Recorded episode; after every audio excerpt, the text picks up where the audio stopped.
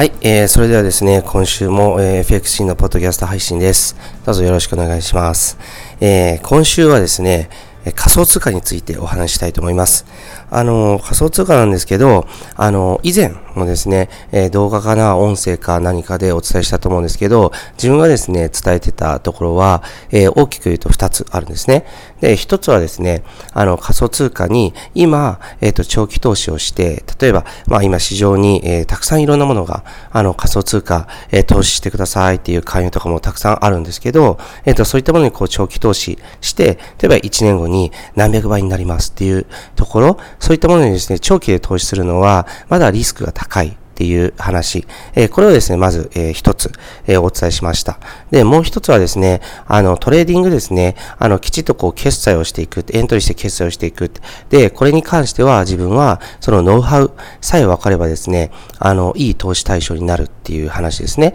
この2点をですね、お話ししてきました。で、一つ目なんですけど、あの、やはりですね、あの、仮想通貨の今のですね、まあ、長期投資で持つべきでない、えー、そこののですね、ポイントとしてですね、今やはり出てるのは、あの、市場規模が非常に小さいっていうことですね。ですから、まあ、ビットコインとかはですね、大きな、えー、規模になってきて、あの、世界的にもですね、流通量っていうのは増えてるわけなんですけど、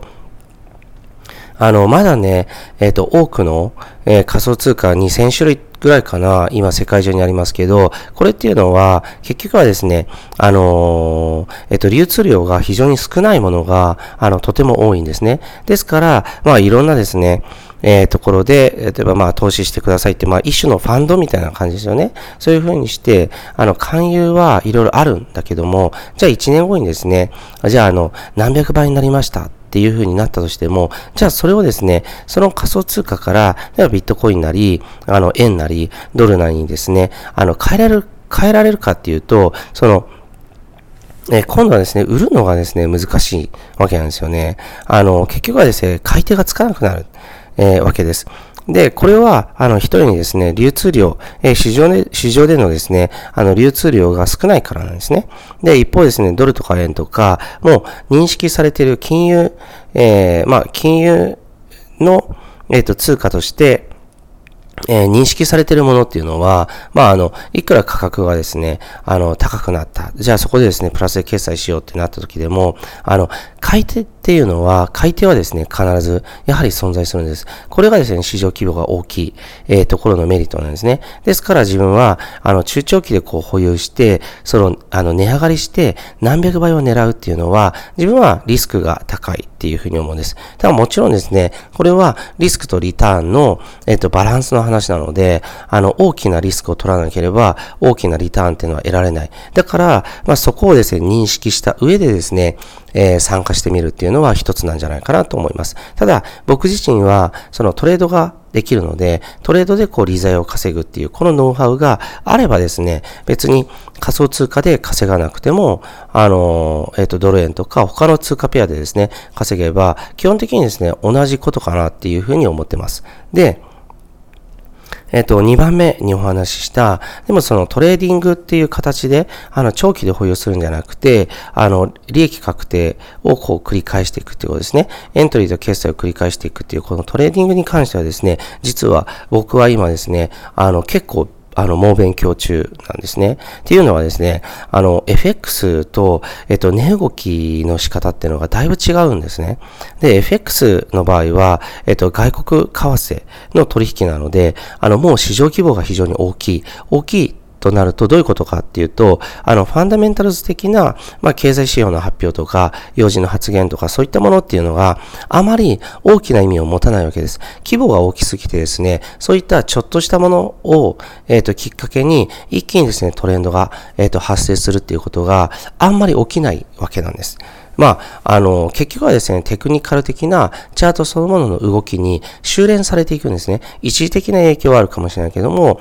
あの、結局はですね、そのトレンド方向に飲み込まれてしまうっていうことが言えるわけですね。これがですね、あの、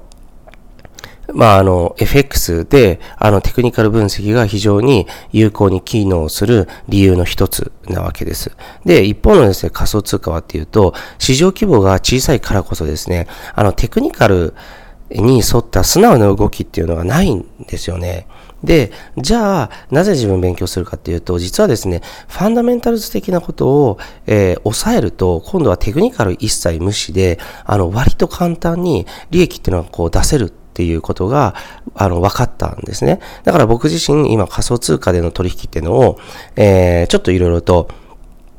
えー、先生について勉強してるんですよ。で、あの、投資対象っていうのは、やはり、あの、複数に分散した方が、あの、リスクヘッジにはなるっていうのは、これはもう皆さんも理解してると思うんです。で、僕自身は、えー、こうやって、まあ今、あの、FX っていうものの投資、あとは株式ですね、への投資、えー、とかですね、あとは、えっ、ー、と、不動産への投資とか、事業への投資とか、いろんなものでリスクっていうのをこう分散してるわけなんですけど、その中の一つにですね、仮想通貨の、えっ、と、ファンダメンタルズをベースにした、えっ、ー、と、トレードっていうものも、あの、加えてみたいなっていうふうに、やっぱり思って勉強してます。で、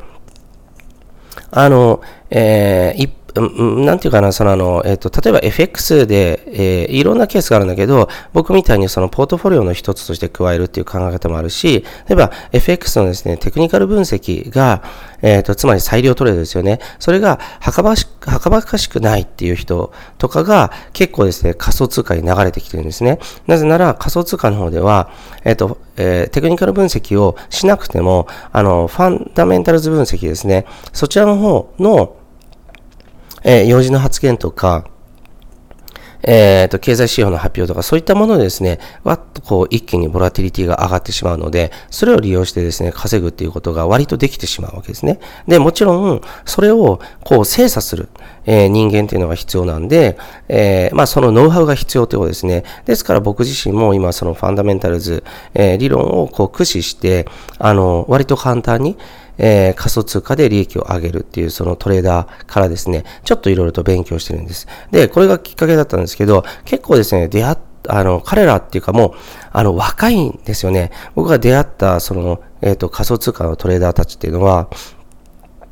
あの、非常に若いんです。もう本当にですね、あの、二十歳ぐらいなんですけど、あの、集団でですね、まあ、あの、仮想通貨で、えっと、利益をどんどんどんどん上げてるんですよね。で、あの、それを、えっと、お金としてこう使いたい時っていうのは、まあ、ビットコインとかに変えて、そこからまた円に変えて、そしてですね、あの、お金を使うっていうようにしてるわけですね。で、二十歳そこそこで、実はですね、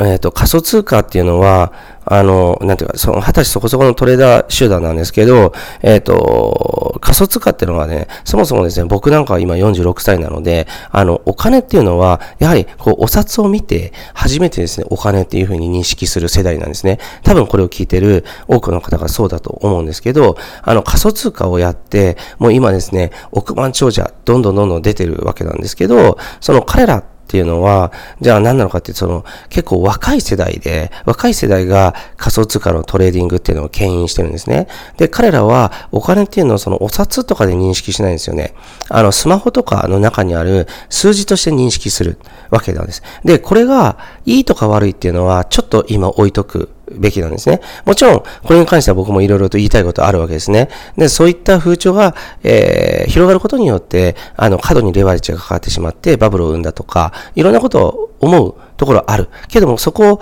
置いといて、やはりですね、若い世代から学ぶっていう姿勢は、えっ、ー、と、我々ですね、すごく重要なのかなって思います。若い世代が言うことってですね、とかく、やはり、あの、僕なんか、えー、おじさん世代は、例えば、えー、上からですね、そのあの、出る杭を打ったりとかですね、まあそんなのっていうふうに否定、頭から否定ししてしまったりとかでするんだけども、結構ですね、素直にそこから学ぶっていう姿勢がないと、いろんなチャンスっていうのは逃すなっていうふうに僕は思います。で、あの、ちょっと話を戻すと、僕が出会ったですね、その若手の、えっ、ー、と、トレーダー集団っていうのは、もう本当にですね、やはり頭がすごくいいんですね。そのアメリカの方の、まあ、いろんなそのファンダメンタルズとかの情報っていうのをこういちいち早く取り入れて、そしてまあ、英語ができるので、それをですね、すぐ、まあ、あの、仲間にですね、あの、日本語で、えっ、ー、と、周知して、そして、それによってですね、じゃあパッとこうトレードして、それで大金をこう稼いでいく。っていうスタイルなんですね。で、僕もですね、見せてもらったりして、今ですね、うちの会社のスタッフの方もそれをもとにね、トレードしたりしてるんですけど、勝率で言うとですね、9割ぐらいあるんですよね。ほとんど勝つんですよ。で、あの、そのトレーダーたちが言うには、あの、仮想通貨はとにかくファンダメンタルズの分析がしっかりできれば、あの、ほぼ利益になるっていうふうに言うわけです。テクニカルとかは逆に、えっ、ー、と、あんまり使えないんですね。でもじゃあ、あの、何かにこう仮想通貨投資して、じゃあ1年後にとかっていうふうに、えー、なやり方っていうのは、それは、えっ、ー、と、その仮想通貨をですね、慎重に選ぶっていう話でした。やはり、それが1年後に、えっ、と、円とかに換金できるか、できるかどうかわからないからですね。だからこれは慎重に選ぶっていうのはあると思うんです。でもトレーディングに関してはですね、あの、ファンダメンタルズを駆使するノウハウっていうことさえ分かればですね、あの、面白いように利益を上げてるんですね。で、で僕もそれはやっぱり、うん、びっくりした。びっくりしたけど、あ、でも、そうやってこう、若い世代が、どんどんどんどんトレーダーとして育ってきたんだっていうのは、すごく嬉しいんですよね。で、若い若いって言うけど、すごくこう、礼儀もしっかりしてて、ハキハキしてて、信用ができる、えー、彼らなんですね。で、彼らね、やっぱりね、面白いのは、えっ、ー、と、昔っていうのは、その学歴とかっていうところにこう一定のね、えー、価値っていうのを置いたんだけど、彼らは仮想通貨でどんどん稼げるっていうことが分かったら、大学みんな辞めちゃうんですよ。で、辞めて、うーん、なんていうかな、そのあの、もう仮想通貨、のトレード一本でですね、えっ、ー、と、まあ、あの、食えていけてるっていうか、まあ、あのー、普通以上に大きくこう稼げてるので、やっぱりそこはね、あの、すごく、うん、びっくりするところでもあるかなというふうに思います。で、まあ、あの、そちらのね、あの、まあ言ってみればノウハウとか僕今勉強してるので、あの、すごいな、すごいなと思うので、その彼らのね、その仮想通貨のそのトレードノウハウっていうのは、ちょっとね、僕自身も、まあ、あの、できれば、あの、クロスリテイリングの方の、まあ、コンテンツとしてですね、皆さんに、まあ、お伝えできればいいかなっていうふうに思ったりはしてるんです。っていうような状況です。で、今まあ、あの、そんな感じで、まあ彼らのね、トレードに、おってちょっともうびっくりして、あ、唖然として、あ、こんな風に、やっぱり簡単にトレードっていうものに、こう、なんていうかな、あの、壁なく入ってきて、パパッとこう、稼げる。あ、こういう彼らの時代になったんだなっていうのをすごく実感します。で、自分なんかが FX を始めた頃っていうのはやはり周りから、あの、まあ、やっぱり快く思われなかったりとか、そういう時代があってあったわけだけど、今はね、もう FX のトレーダーって認知されてるわけですよね。その FX のトレードで、こう、腕一本でこう稼いでる人っていうのがすごく増えてきてるわけです。で、今、その、えー、形がですね、暗号通貨、仮想通貨の方にまた流れて、新たなそのトレーダーたちの誕生っていうものに繋がってるんだなと思って、まあ、ある種ちょっと感慨深いところもあるし、まあ、そこから僕自身は謙虚に学ばせてもらおうかなと思っています。はい。えー、こちらに関しては、もう今後、えー、続報という形で皆さんにもまたお知らせしていきたいなと思っています。はい。えー、今回のポッドキャストは以上です。今週の放送はいかがでしたでしょうか？弊社クロスリテイリングでは投資に関わるさまざまな情報を発信していますひらがな3文字で「投資」に教科書の「科」で「投資家」と検索してみてくださいねそれではまた次回お会いしましょうこの番組はクロスリテイリング株式会社の提供でお送りしました。